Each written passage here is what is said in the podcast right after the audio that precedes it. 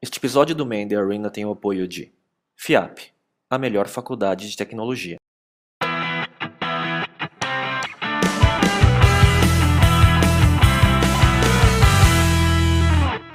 Olá, esse é o Man in the Arena, o videocast sobre empreendedorismo e cultura digital. Hoje a gente tem uma surpresa, vocês devem estar olhando para o nosso amigo aqui do lado. É, eu, eu, fiz uma troca, eu troquei um japonês por um chinês, né? A gente agora tem um, um novo parceiro, além do Léo Cuba, que vai estar no próximo episódio. O Xie também está participando com a gente desse projeto e é um dos novos entrevistadores. Então, satisfação ter o Xie aqui, é, que é o novo co-host do Man in the Arena. Obrigado, Miguel. E o convidado nosso de hoje é o Johnny Galvão, cofundador da Soap, empresa estado de arte de apresentações corporativas. Johnny, vamos começar hoje uh, fazendo uma apresentação profissional sua. Conta um pouquinho da sua história para a gente, por favor. Bom, desde o nascimento? Um pouquinho depois, talvez. Um pouquinho depois. Um pouquinho depois. Sete anos, mais A gente já menos. sabe a sua idade, então. Essa é uma das primeiras coisas que a gente define quando a gente vai fazer uma história, né?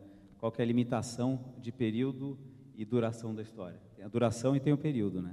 Às vezes você pode contar uma história a partir do nascimento, né? Até os dias de hoje, que leva 10 minutos, mas você tem que ser muito bom para separar os aspectos relevantes, né? Bom, já comecei a falar, né, de história. Acho que o mais relevante para dar um overview em relação à minha história é que o que eu faço hoje eh, e o que eu faço há 10 anos na SOP, eu tenho total relação com o resto da minha vida. Eu tenho 43 anos, montei a SOP há 10 anos, e antes de montar a SOP, trabalhei em duas empresas como executivo, não me adaptei, era totalmente ah, rebelde em relação a, a- a- ao que eu, eu chamo né, de babaquices corporativas, aquelas regras que eh, muitas vezes são impostas, mas não são necessárias. Então eu sempre sonhei em ter uma empresa com uma cultura própria, com uma cultura meio Pixar, assim, meio playground, sabe? Agora, por que, que eu fui parar na área de storytelling? Eh, eu, enquanto eu trabalhei na Accenture, era ex-Anderson Consulting, antes de montar a Soap, eu acreditava que, que mo- momentos de apresentação, quando você está frente a frente com uma pessoa ou mil pessoas, não importa quantas, você tem uma oportunidade única e ela não vai se repetir, diferente da propaganda tradicional. Essa oportunidade nunca era bem aproveitada. E o que acontecia eram apresentações chatas, entediantes, cheias de bullet points, sem uma história planejada, eh, totalmente lógica, sem emoção, ou seja, só conversava com metade do cérebro, a outra metade ficava de fora. Eu comecei a analisar esse ambiente, isso bem antes de montar a SOP. E, e fazendo um, um link para o passado da minha história, eu sempre fui um cara que eu não, eu não queria aproveitar a aula, por exemplo, para aprender. Está todo mundo lá aquela aula chata, tal. por que, que eu vou prestar atenção no que o professor está falando? Eu vou criar alguma coisa diferente aqui para chamar a atenção de quem? Da audiência. Não era para mim. Eu não queria zoar por zoar. Né? Então eu não queria estudar. Eu não tinha tempo para estudar. Eu acabei estudando então num colégio, no colegial, que tinha média 3,5. E para passar de ano, 3,5. E ainda fiquei em recuperação, cara. É, aí eu, eu conseguia fazer isso, envolvia os amigos, eu, eu, eu conseguia gerar experiências que eram marcantes, inesquecíveis, tal, em situações do dia a dia. Né? Ah, aí, voltando para o momento quase em, em que, eu me, que, eu, que eu decidi sair da Accenture, eu tinha um relacionamento muito forte com o meu primo e a gente sempre quis montar um negócio junto. Aí chegou uma hora que a gente fez uma análise do mercado e descobriu que não existia nenhuma empresa que oferecia serviços de roteirização, ah, criação da linguagem visual, treinamento do apresentador, para aumentar significativamente as chances de você vender uma ideia, seja lá onde for, num projeto, ah, raising funds, você quer pegar dinheiro de investidor, é, uma palestra, treinamento, ah, qualquer situação de apresentação, interna ou externa da- empresa. E a gente descobriu então que a gente e a gente tinha esse know-how, a gente tinha esse dom, né? No último ano da Accenture eu fiquei só fazendo apresentações para o cliente, ao invés de fazer consultoria. E quando naquela época eu, eu fiz um MBA em marketing também.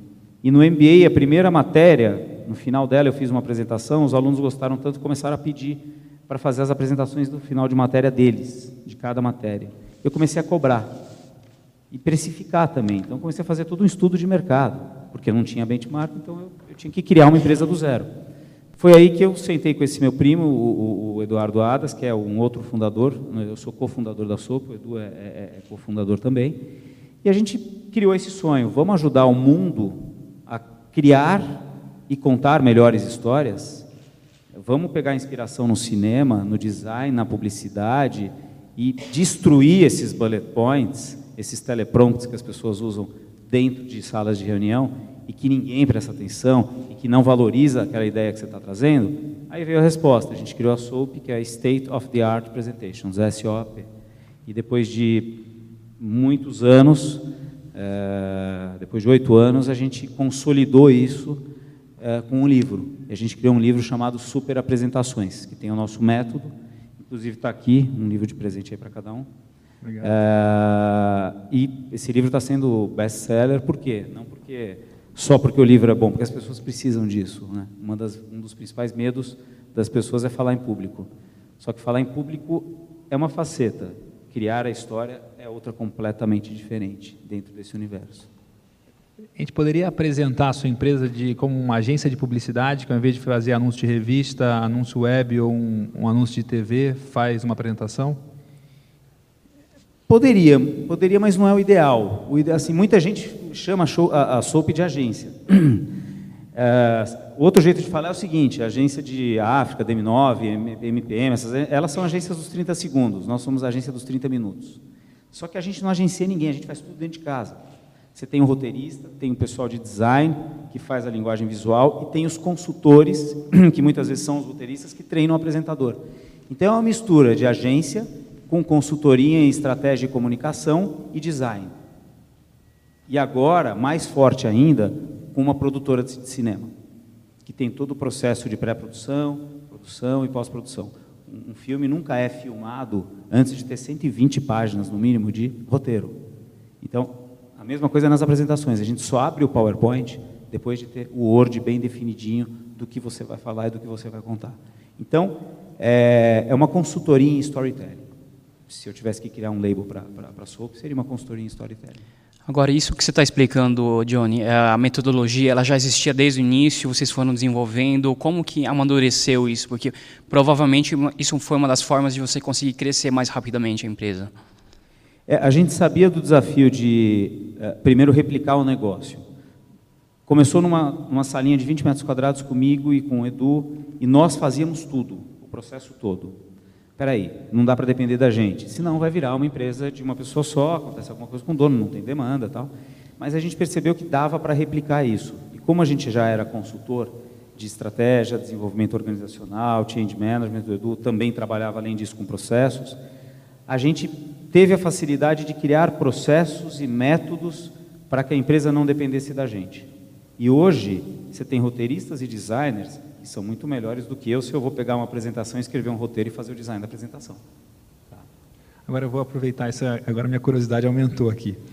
Como que, que sugestão que você daria como uma empresa que conseguiu montar processo é, num, num, negócio de serviço, né?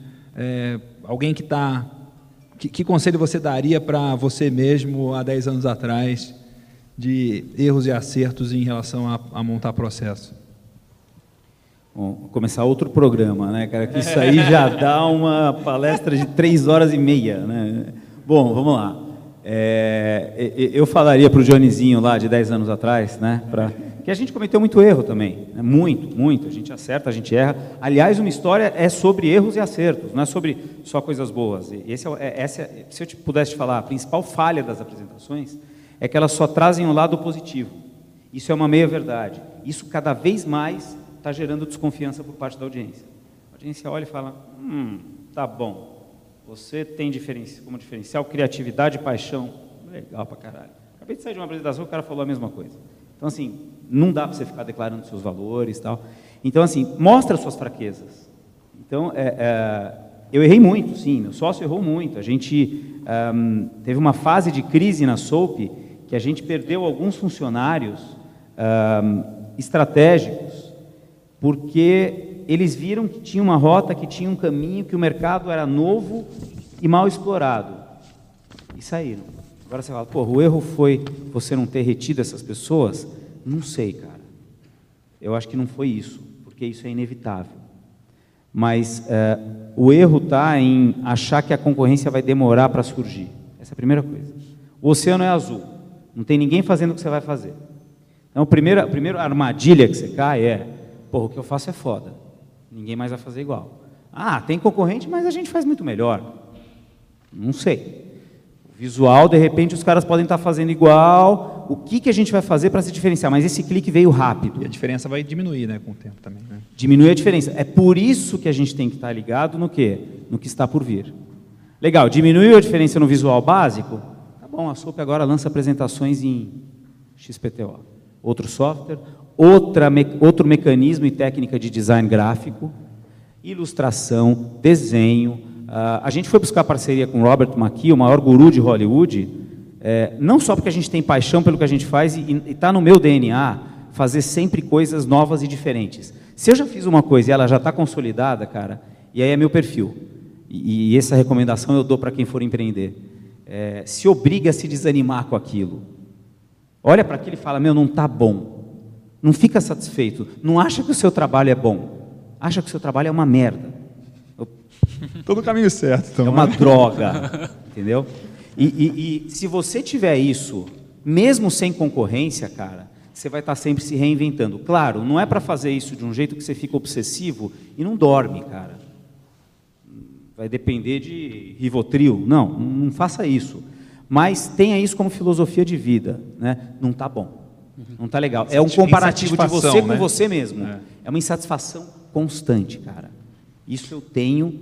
É, é, é, e também tem que tomar outro cuidado. Ah, ter uma boa ideia é uma coisa, executar essa boa ideia é outra coisa. Aí tem muita gente que fala: não, eu prefiro uma execução de uma ideia mais ou menos. Eu já ouvi frases de gurus de administração do que uh, ter uma puta ideia mal executada. Eu falei: não, eu prefiro uma puta ideia bem executada, cara. Porra! Por que, que os dois, né? Quero os dois, cara. então vai atrás dos dois. Dá para ir atrás dos dois, cara. É, eu acho que essa é uma das coisas que, que dá para falar. Agora, Johnny, você estava comentando que o, o, seu outro sócio é o seu primo e tem mais um cofundador. Vocês são em três. É, na realidade, são dois cofundadores que escreveram um livro, uh -huh. Super Apresentações, e tem um terceiro primo também, né? Empresa familiar aí. Uh -huh. Engraçado que isso, é, apesar de primo, a gente é amigo antes de ser primo. Então, a empresa ela não tem características familiares e nunca teve, ela sempre foi profissional. Né? Uh, que é um cara que morava nos Estados Unidos, era do mercado financeiro, trabalhou 18 anos no mercado financeiro, teve suas empresas lá, é, foi VC, uh, trabalhou com private equity e tal. Só que aquilo não estava trazendo significado para a vida dele, mexer com aquele tipo de produto. E ele é um cara que é muito bom de palco, é muito bom de, de, de consultoria, de coaching e tal, e se amarrou na Soap. No terceiro, segundo ano, acho, segundo ou terceiro, ele entrou como sócio. Então ele pegou uma fatia da empresa, ficou eu, ele e o Edu, mas só para entrar como sócio. Depois de um tempo, ele resolveu abandonar o mercado financeiro nos Estados Unidos, montar a Soap nos Estados Unidos, e agora ele veio para o Brasil e está aqui no Brasil com a gente. Daqui do Brasil, a gente é, coordena ah, o escritório dos Estados Unidos, tem escritório em Portugal também, que a gente lançou há quase cinco anos, e que está indo super bem, mesmo na crise Portugal, a gente está conseguindo fazer trabalho para a Europa inteira. E, e outra característica interessante, o, o, método que a gente replicou aqui, no começo não era replicado em Portugal. Então eles só vendiam e faziam atendimento, e a gente criava aqui. Aí a gente começou a fazer intercâmbio, levar a gente daqui para lá, para ensinar os portuga e espanhóis, para o pessoal que trabalha lá, porque lá é uma comunidade só. E eles foram pegando a manha, não só de roteiro, mas de visual também. Hoje eles têm a lojinha própria. Eles produzem tudo lá, não dependem do Brasil. E se o Brasil está cheio, de repente, não tem espaço para criar, a gente produz em Portugal e vice-versa. Uhum. Então está replicado, então. o que não significa estar escalável. Acho que é um conceito que vocês entendem então, melhor e, essa, que eu. E essa sua, essa equipe que do, dos três cofundadores, ela foi, então tem a complementariedade de uma equipe fundadora que tem pessoas de produto, conhecimento, estratégica e financeiro. Isso acabou funcionando então desde o início. É, ou foi então, pensado então na eu vou, eu vou, eu vou, voltar naquela sua pergunta. O que, que eu falaria para o Johnny e tal, ou o que, que eu falaria para alguém que está começando um negócio?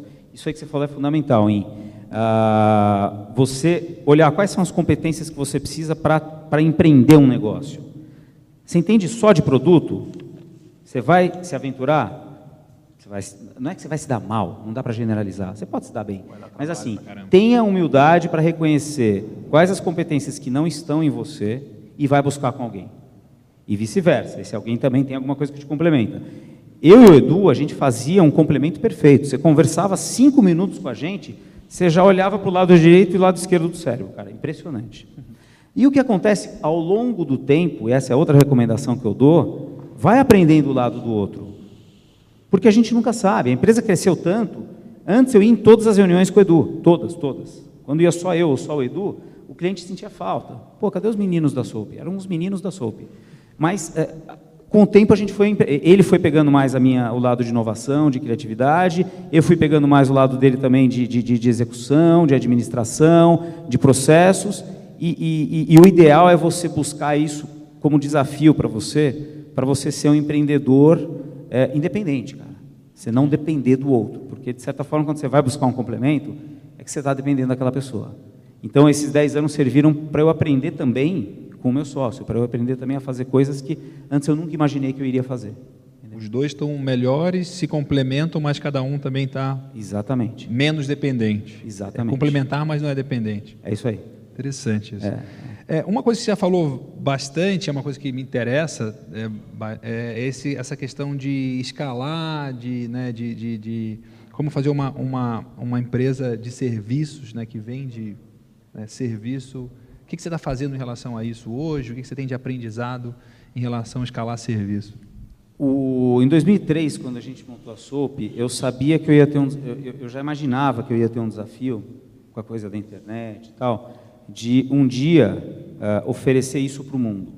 E não dá, cara, para criar. A SOP hoje tem 100 funcionários. Né? Não dá para criar um escritório com 20, 30 na Austrália, um uh, no Canadá, outro na Bélgica, outro na. Não dá. Né? É, é, é, como é que eu escalo isso? Como é que eu levo esse conhecimento todo para o mundo inteiro? É, então, isso, isso ficou na minha cabeça por muito tempo. E eu só consegui descobrir quando eu me juntei e me sentei com pessoas que conhecem dessa área de internet, de marketplace, de produto escalável. Aí a gente juntou o meu conhecimento de storytelling com conhecimento desse cara, por exemplo, nesse caso específico, de escalabilidade de produto. E peraí, meu, dá para a gente fazer isso sim. Mesmo sendo um produto de alto nível, eh, uma consultoria que demanda capital intelectual, você consegue jogar esse capital intelectual para um, um espaço na nuvem onde as pessoas têm acesso no mundo inteiro. Não é fácil e esse é o nosso próximo desafio. Esses 10 anos a gente consolidou a SOAP. Daqui para frente eu estou dedicando o, o, muito mais do meu tempo para criar um marketplace de apresentações que seja escalável em termos de produtos, serviços e conhecimento. Vai ser lançado em, em pouco tempo. Tá, isso é uma empresa à parte da Soap. Isso é uma empresa separada da Soap. Pensa que a Soap ela, é, ela vai ser uma das lojas, a Soap Store, desse marketplace. E o marketplace vai ter gente do mundo inteiro. Desde um cara genial, que é roteirista, que mora, uh, sei lá, na, na África. concorrente no marketplace? Sim, de certa forma, sim. É um, é, é, é, um, é, um, é um marketplace onde é óbvio que a SOP vai começar disparado como a principal loja e ela vai ter a vitrine, a, a, a loja premium. Grande destaque. O grande destaque, porque eu, eu, enquanto eu bolei esse, esse, esse, marketplace, eu já fui bolando os produtos da SOP. Então hoje a gente tem mais de 2 mil produtos para vender. A gente vai começar com uma lojinha só, que é a Soap. E aí vai diversificar para outras empresas. Então, eu acho que isso dá oportunidade para todo mundo, para o mundo, para o mercado, e, a gente, e eu continuo cumprindo a minha missão de disseminar para mais pessoas o conceito de criar e contar boas histórias. Porque story é uma coisa, telling é outra. Criar e contar é diferente. Eu estou aqui no telling, certo? Uhum. Uh, mas, criou ela antes. Eu, eu, Tem outra na sua cabeça. É nesse caso ou, não, é. né? Nesse caso vocês falaram, oh, a gente vai falar mais ou menos disso. Então tem muito improviso, mas uh, quando é uma apresentação, o story é criado antes, planejado ou não, né? Depende. E o telling é o visual, o telling é o apresentador. Uh, só que antes disso tem uma coisa que ninguém percebe também, tem a, a, a, o story production, o story, o story generator. É quando você vai gerar a história. Então, por exemplo, agora a gente vai montar esse marketplace, nós vamos fazer uma viagem. A gente sabe que daqui a dois anos, se esse negócio for um sucesso, muita gente vai convidar a gente para contar a história.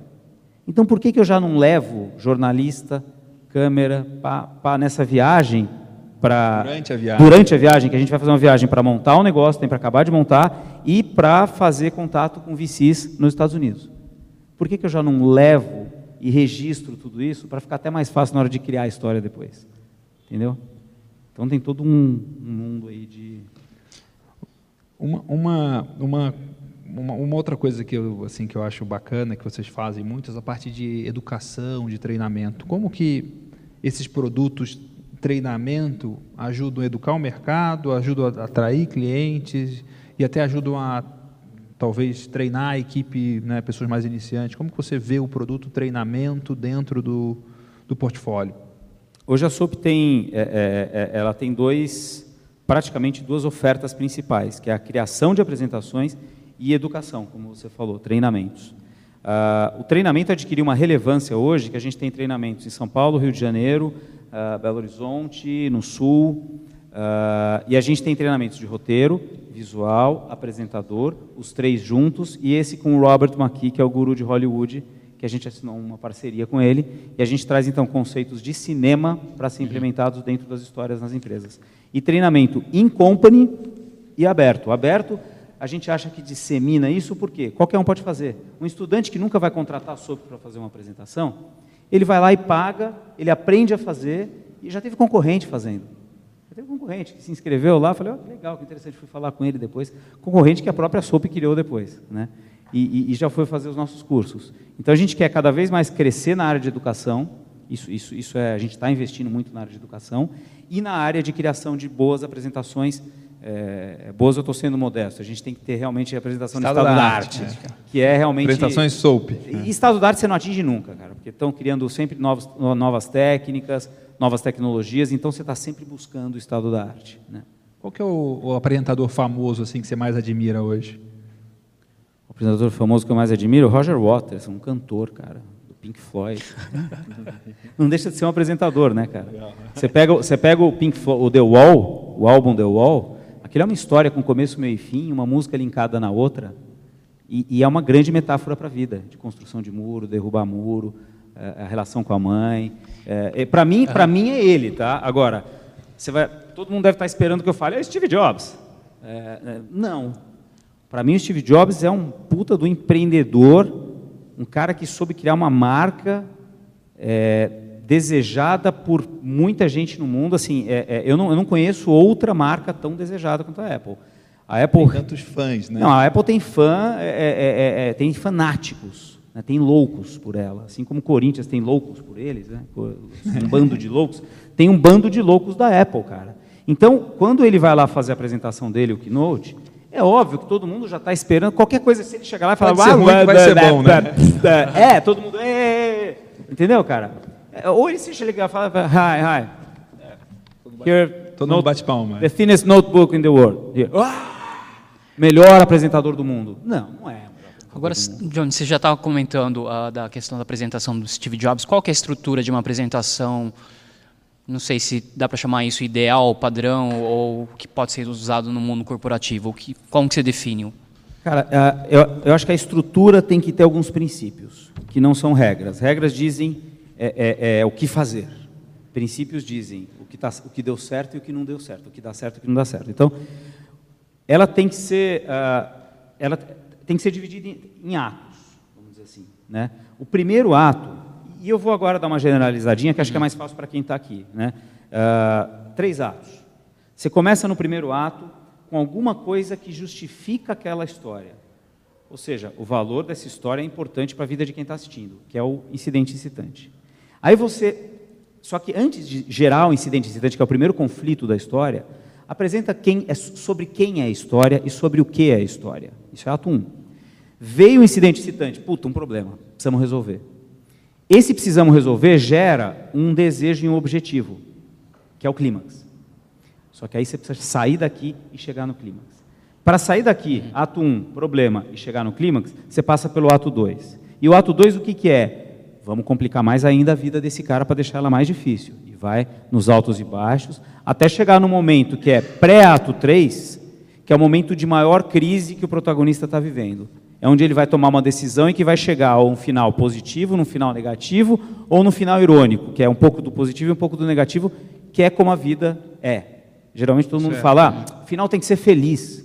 Não, O cara pode morrer. não, n- eu conheço grandes filmes que o final não foi feliz e foi um puta filme que é, é, é, é, me- me satisfez emocionalmente. Principalmente em empresas, os líderes têm que ser líderes da realidade, trazer a realidade como ela é, para chegar no final e nem sempre é um final feliz, mas deixar a mensagem para o cara que está sentado lá: caramba, eu confio nesse cara. Ele, ele, ele conhece a realidade, ele sabe que a gente vai passar por complicações progressivas no meio do caminho, que a gente tem conflitos e forças antagônicas. Tem que conhecer isso também, né? O que, que vai tentar me impedir de chegar lá? Concorrência, economia, problemas internos, resistência. Você tem que ter consciência disso para jogar tudo no ato 2. O ato 2 meio que complica a história. Aí o ato 3 se resolve a história. Então acho que essa, essa é uma, essa- esse é um fluxo legal para criar uma história. Jornada do herói, poder do mito é. A Jornada do Herói é legal, só que eu não iria para quem nunca leu. é, a Jornada do Herói complica muito, tem muitos passos e ele vai e volta, tem um retorno para casa. Eu, eu não gosto muito desse retorno para casa. Eu não quero voltar para casa, eu quero ir para outro lugar, porra. Você tem um novo destino, na verdade, É, né? é, O- você tem um- mas- a pessoa que começa a assistir não é a mesma que a, o Não é o chegou mesmo. no final. É, isso aí. Eu, eu gosto muito de, de muitos conceitos do Jornada do Herói. Eu gosto, mas para mim, é, é, se eu fosse escolher um modelo que mais se encaixa, não seria esse. Porque, exatamente por causa desse problema. As pessoas podem interpretar errado essa volta. Entendeu? É, pô, Star Wars, cara, aqui é mais do que o Luke Skywalker que começa como um fazendeiro lá que não sabe nada. No mesmo, no mesmo filme, ele acaba como um cavaleiro Jedi, cara. E essa é outra coisa também. História é sobre transformação. Se você não teve transformação, não teve história. E transformação acontece em quem? No protagonista. E o protagonista tem o quê? Tem que ter um desejo. E para conquistar o desejo, ele tem que ter conflito. Então, olha quantas coisas. Tem que ter o protagonista com um desejo, ele tem que se transformar, ou se ele não se transformar, pelo menos o ambiente em volta dele se transformou. Alguma coisa mudou. E no meio do caminho ele vai enfrentar um monte de dificuldades que são as forças antagônicas. É. Agora você fez bastante analogia com filmes e vamos pegar um pouquinho outro tópico, livros. Você indica algum livro sobre apresentação ou sobre outros temas que você acha que pode ser relevante para utilizar? Além, Ó, aqui inclusive, é o seu próprio legal, livro, né? Muito legal. Super apresentações, como vender ideias e conquistar audiências, cara. Eu vi outro dia na livraria, eu falei, ué, é meu! É meu! É legal, ó, tá vendo? ó? Legal. Vale a pena comprar, não um só. Um só. Não, não, não um só. Tipo, comprar para os amigos.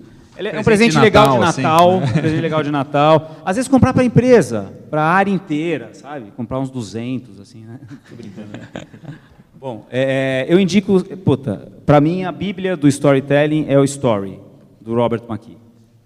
E aí tem vários outros livros. Tem um livro muito legal chamado What is Your Story? Eu, eu esqueci o, o slogan, mas é What is Your Story? Ah, tem um livro que fala sobre subtexto, que isso é uma coisa que a gente ignora. Uma coisa é o que eu falo, outra coisa é o que eu quero falar enquanto eu falo. Cara, apresentações está cheio de subtexto. É o que você não, que você é não o que fala, você né? não fala. Tá errado? Não, pelo contrário. Às vezes você não pode falar. Mas você tem que dramatizar de um jeito que o cara entende. E é muito mais poderoso isso, né? Quando você Pra consegue cacete. passar uma mensagem sem falar, a galera ri, Meu, o cara isso entende, vai, vai direto grava, no né? consciente e no inconsciente da pessoa. Então tem um livro só sobre texto e subtexto, que é Beneath, como é que é? Text and Subtext Beneath uh, the... the- uh, cara, eu passo. Tá Acho que tem um site, não tem aí, vocês? Tem, Então, depois vocês coloca. podem colocar lá. Eu Os posso, eu posso fazer uma listinha de, de, Que de legal. livros legais, assim. né? Não, eu gostei desse do subtexto aí. É...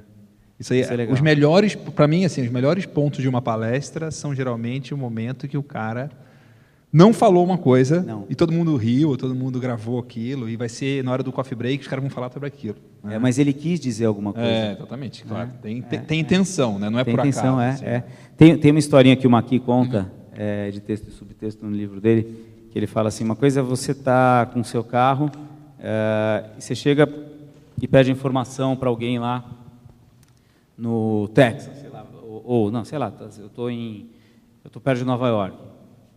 Chego lá e pergunto, ah, como é que eu, pergunto para um cara assim, como é que eu faço para chegar em Nova York? Fala, olha, você vai reto nessa estrada, vira na I-97, vai sempre reto, aí você vai ver uma ponte Washington Bridge e tal, você chega lá. É, como é que eu faço para ir para Nova York? Teve subtexto? Zero. É, A explicação do cara, teve subtexto? Não. Zero. Aí ele chega, a mesma coisa, só que ele vai falar com uma mulher. Mulher toda sedutora tal. Como é que eu faço para chegar em Nova York? Aí ela responde assim: Por que você vai para Nova York se aqui tem coisas muito melhores para fazer? tipo assim, Legal. fica aqui que eu quero você, cara, né? Então assim, é, é, é, isso em filme, tudo que você puder dramatizar e não explicar é melhor. Então assim, quanto mais você explica, mais chato é o que você está falando. Quanto mais você conta história, mais legal é. Puxa, e, e, e, as cenas legais de filme são, são essas cenas, né? A cena que, tipo, que tem subtexto. Exatamente. Né? Que quando você fala, puta, aquela cena, aquela fala, o cara, tipo... Né? Cara, é, é que assim, difícil agora... Mais, é, né? muito a legal. Gente, a gente teve assim, o, o, falando do Star Wars, o Darth Vader, quando chega no final e o Luke descobre que ele é pai. You can't kill me, I'm your father. Né? É, isso, na realidade, não tem subtexto nem nada. Isso, isso é uma recompensa de um setup, de uma pista que foi plantada durante dois filmes inteiros. Que pistas foram essas? Isso é legal. Uma apresentação é sobre pista e recompensa. Você planta alguma coisinha e deixa em aberto aquilo. Uma hora você tem que dar para a sua audiência, senão ela vai sair daquilo com a cabeça. Então, o mestre Yoda, quando olhava para o Luke Skywalker, assim, ó, preocupado quando ele ficava irritado. Por que, que ele estava preocupado? Porque ele sabia que o pai já tinha ido para o lado negro e não queria que ele fosse também. Isso é uma pista. A gente não sabia que o, que o pai era o Darth Vader. Só que aí depois dessa cena o Darth Vader fala, Luke, vem comigo. É, é, é, together we can, we can rule the world, we can make the, the universe a better place, sei lá, alguma coisa assim. Meu, o que, que ele quer dizer com aquilo? Vem junto comigo que a gente vai matar todo mundo. Está oferecendo um trabalho para ele, uhum. que é matar todo mundo e sobrar, não é dominar fazer o mundo, do é. mundo, é dominar o mundo. Mas ele não fala diretamente aquilo ele, fala, ele deixa entender no subtexto dele. É, acaba sendo óbvio, na verdade, né? Quando você passa no final, você fala, era isso. Mas agora, assim, em, em, apresentações corporativas, isso, quando a gente fala de grandes palestrantes, até fica bem óbvio, mas em, em, em empresas, quando você vai fazer uma apresentação dentro de um ambiente, o quanto você acha que a, a, os profissionais conseguem utilizar tantas técnicas ou quanto deveriam utilizar? É, é eu acho que muitos profissionais usam intuitivamente, né? É, a gente já pegou muita gente que utiliza agora, na média, está muito ruim. A SUP já fez mais de 10 mil apresentações, que é só o topo, o topo da pirâmide.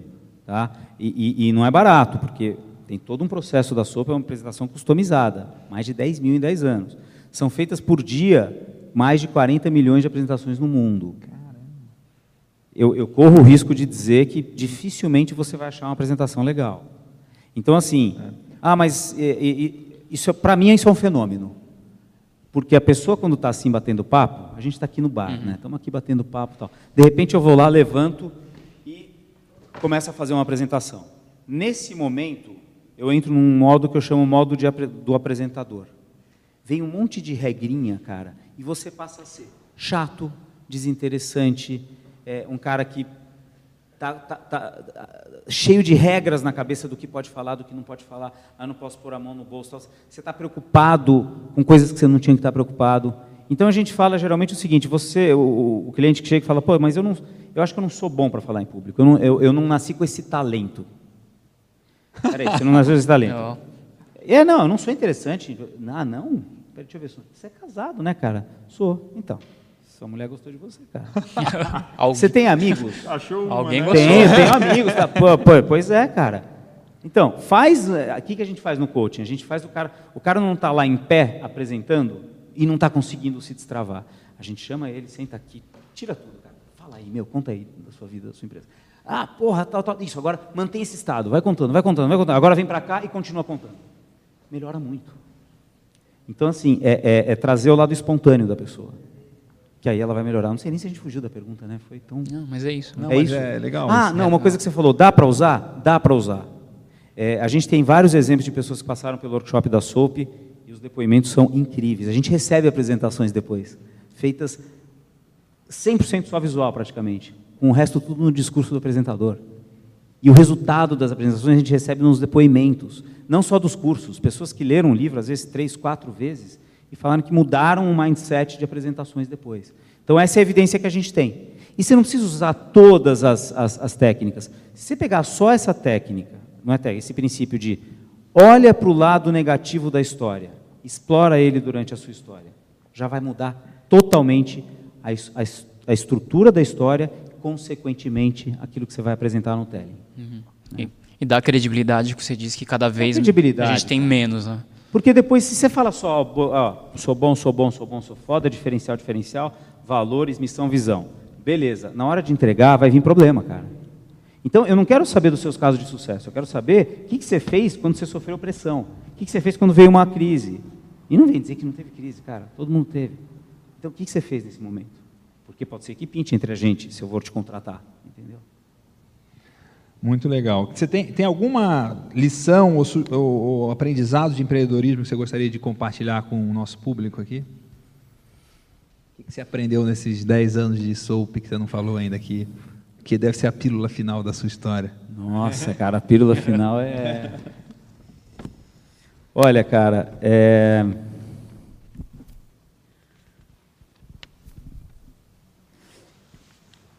Eu, eu, eu vou falar uma coisa que que é, que é, que é, a, é a, minha receita. Tá? Ah, cuidado com o que você acredita, porque aquilo pode acontecer. Então, se você acreditar que o mundo já está com todas as inovações que foram feitas e que não dá mais para fazer mais nada, você nunca vai ter a sua cabeça para funcionar para aquilo. Agora, se você acreditar que é possível sempre encontrar um oceano azul, mesmo num negócio commodity, você vai estar sempre inovando. E para mim a palavra-chave é essa: inovação. Senão você vai morrer. E para isso, cara, você não pode ter medo do não. Você não pode ter medo do não. Então, para mim, é, isso é o que funciona para mim. Eu não tenho esse medo, cara. Eu vou, eu vou em frente. Muito legal. Muito bom. Então, Johnny, obrigado pela sua presença hoje. Acho que foi uma grande lição. Obrigado, e não só de empreendedorismo, como técnicas de apresentação. É, eu achei, achei muito bacana. A, a, a, entrevista dele é uma. Se você dá para desconstruir e aprender um monte de coisa como ele contou, né? né eu estou pensando aqui. É, muito obrigado pela né, estar tá aqui com a, a gente. vocês, cara, um prazer. E esse episódio 40 é o episódio que marca o início do nosso amigo Incher, também tem iniciando uma nova história aqui com a gente no Mende Arena, muito legal. É uma satisfação ter você com a gente, que é um pessoa que a gente admira e gosta. Obrigado, Miguel. E na verdade, acho que assim, é, é interessante o Johnny estar aqui, porque também a gente está aqui para contar histórias de empreendedores e conhecendo melhor as técnicas, a gente pode extrair melhor as informações e as, e as grandes, e os grandes fatos e as grandes lições. Né? Obrigado pelo convite, na verdade, Miguel, ao Miguel olá. e ao Léo. É, é, eu queria só falar uma última coisa. É, a gente às vezes sente mais à vontade ou menos à vontade com as pessoas, né? E parabéns para vocês que é, é, a maneira como vocês tratam quem vem aqui ser entrevistado, é, do momento que a gente chega aqui até agora e a maneira como vocês entrevistam, dá para perceber que é uma coisa séria, do bem, eu acho que quando a gente faz com paixão aquilo que a gente faz, cara, esse é outra, outro componente, né? Tem que ter paixão, cara. E vocês são apaixonados pelo que vocês fazem. Parabéns. Sempre que vocês quiserem contar comigo, eu estou aí. Falou? Muito obrigado. Obrigado, pessoal. Esse é o Man the Arena.